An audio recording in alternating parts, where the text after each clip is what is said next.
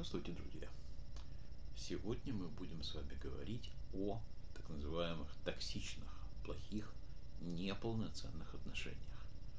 Но под определенным углом мы будем пытаться понять, каким образом мы можем выйти из этих отношений и что конкретно нам мешает это сделать. Но прежде чем мы с вами будем анализировать новые для нас, может быть, причины – Давайте попытаемся дать определение, а что же, собственно говоря, такое токсичные отношения? Плохие отношения низкого качества.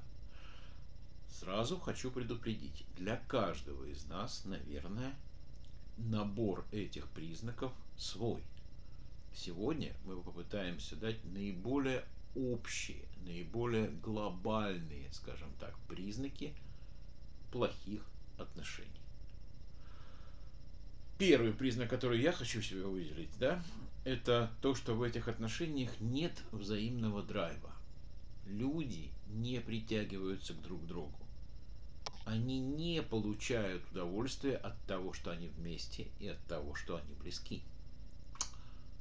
Второй признак, как мне кажется, это отсутствие регулярного искреннего общения. Потому что только искреннее общение может нам дать две базовых характеристики настоящих полноценных отношений. Это те отношения, в которых каждый из партнеров чувствует друг друга и может поделиться друг с другом своими эмоциями, переживаниями, надеждами, планами и так далее. Соответственно, искренних, доверительных отношений в токсичных отношениях нету, и вместо этого возникает некая пустота, которая и будет заполняться ссорами, скандалами и вечными выяснениями отношений. Естественно, на этом фоне уже возникают предпосылки для того, чтобы появились манипуляции, угрозы, какие-то, скажем так, силовые, да, синтетические агрессивные способы влияния друг на друга. Ну и, соответственно, на выходе, что мы ощущаем? Мы ощущаем усталость, мы ощущаем апатию, некую опустошенность, депрессию, а может быть наоборот, повышенную тревожность, внутреннее напряжение, агрессивные какие-то устремления и так далее и тому подобное. Наша задача сегодня понять, почему, если мы видим все это уже в наших отношениях, нам так трудно эти отношения закончить. Я хочу предложить вашему вниманию свою точку зрения, и я понимаю, что она субъективная, да? Тем не менее, на первый план я бы поставил страх одиночества. Многие из вас, скорее всего, мне возразят. Скорее всего, э, вы скажете, я не боюсь быть один, но давайте здесь сразу же договоримся, о каком одиночестве идет речь. Речь идет не о том, что вы можете длительное время находиться без общения, допустим, там, с друзьями, приятелями, или длительное время не посещать какие-то присутственные места – в нашем с вами случае одиночество рассматривается как отсутствие близкого человека, с которым мы можем поделиться эмоциями, о котором мы можем заботиться и, в свою очередь, от которого мы можем получать эту заботу. Второй фактор, который, я считаю, очень сильно влияет на способность выйти из неполноценных отношений, это низкая самооценка. О самооценке мы говорили с вами неоднократно. А в рамках сегодняшней нашей темы хочу просто сказать, что низкая самооценка мешает вам понять и осознать свои права. Права на то, что вы должны иметь качественные отношения и сами определять, качественные они у вас или нет, удовлетворяет ли уровень текущий ваших отношений вас или нет. При низкой самооценке все это ставится под вопрос. Соответственно, это мешает человеку взять некую ответственность за свою жизнь, принять некое волевое решение, и для него, как это не парадоксально, становится более приемлемым находиться в таких деструктивных отношениях, нежели чем из них выйти. Еще одна причина, и мы тоже об этом говорили, это созависимость. В нашем с вами случае созависимость определяется неспособностью человека принять решение, озвучить данное решение или какие-то свои требования. Потому что у него нет понимания того, что он отвечает за свою жизнь и в своей жизни является главным. Созависимые отношения, как мы с вами помним, характеризуются тем, что партнер должен получать так или иначе либо разрешение, либо запрещение на какие-то вещи для него значимые. Оценки ли, мысли ли, события, действия, неважно, он не может это сделать сам, приняв на себя некую ответственность. Соответственно, в созависимости полностью определить качество своей жизни и на основании этого принять некое решение невозможно. Тормозит, очень тормозит выход из такого рода низких отношений. Еще один фактор, который нам с вами обязательно нужно учесть, это наш страх сделать ошибку или быть отвергнутым. Давайте сразу определимся. Большинство взрослых людей имеют опыт отношений. И если те отношения так или иначе заканчиваются, наверное, этот опыт проблемный, неоднозначный и, может быть, даже негативный. Обычно разрыв отношений, когда люди расходятся, да, формируют у человека некое ощущение вины. Он может подумать о том, что это он делал что-то не так, совершал некую ошибку, которая привела к тому, что его отношения распались. У него может возникнуть и низкое, ну, скажем так, некое чувство неполноценности. Например, связанное с тем, что он не может нормально заботиться – или же с тем, что он не может понять потребности партнера. Именно страх ошибки удерживает данного человека в этих отношениях. Именно страх ошибки блокирует у него потребность изменить эти отношения, может быть их закончить и строить другие отношения на других принципах. Потом, опять-таки, вот э, как составная часть э, этой причины, да, немножко будем говорить по поводу отвержения. Если человек находится в отношениях, значит, когда-то он был уже как бы принят. И вот это ощущение, что его приняли один человек, несмотря на то, что отношения стали плохими, и страх того, что его может не принять, не понять, другой человек является неким блоком. Мы понимаем с вами, что страх отвержения базируется на низкой самооценке. Но еще ко всему прочему, он базируется именно на сценарии.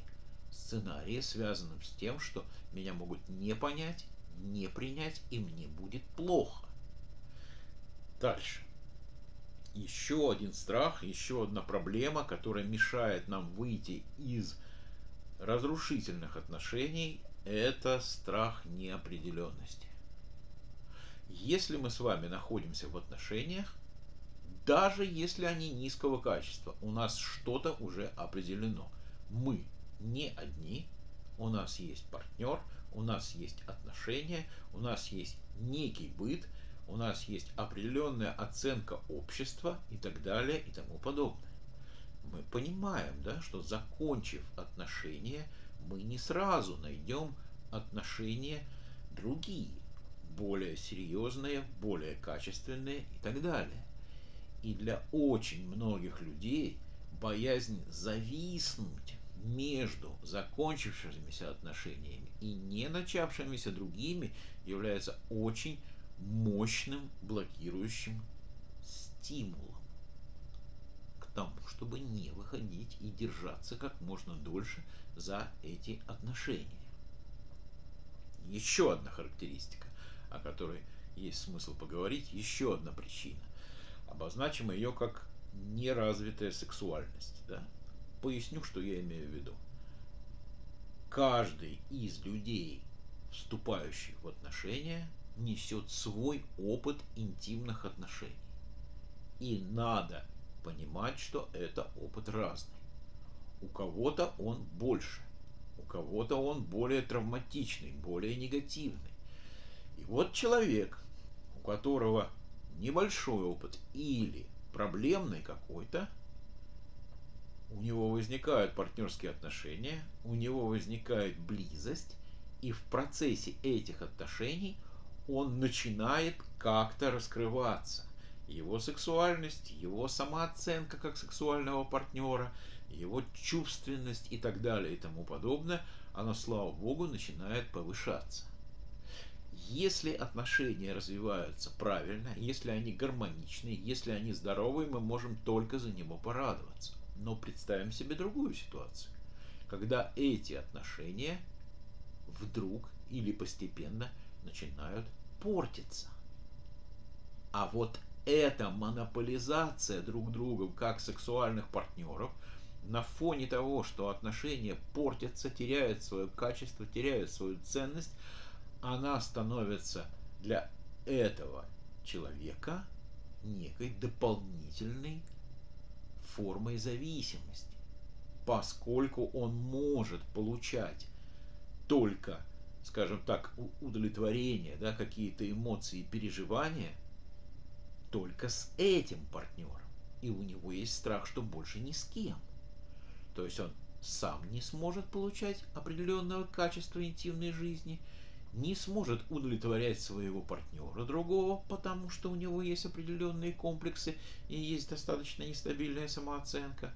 Вот эта вот не раскрывшаяся, незрелая сексуальность становится блоком, почему один человек цепляется за другого человека в проблемных, токсичных отношениях.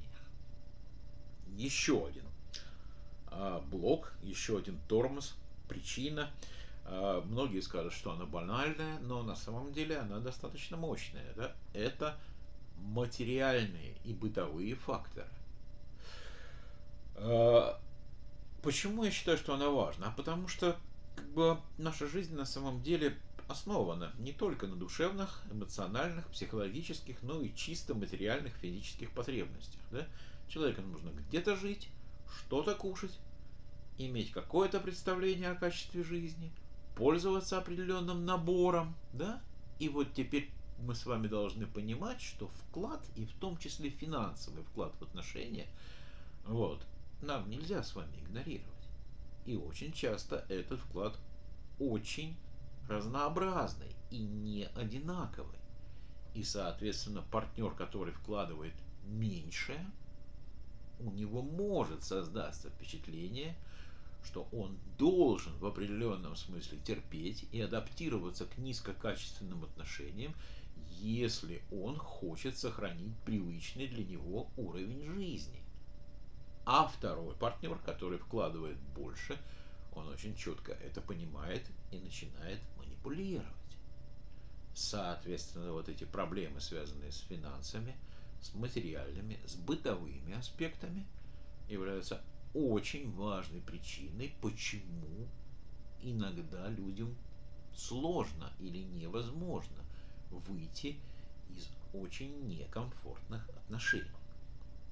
Последнюю причину, которую я сегодня хочу набрать, это некое нежелание, некое избегание вообще даже мыслей о том, что вам придется повторно тратить огромное количество времени, своих эмоций и энергии на поиски нового партнера и попытку построения новых отношений.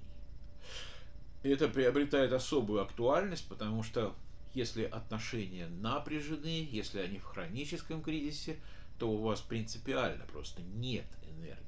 У вас нет возможности об этом думать, а тем более даже каким-то образом пытаться это сделать.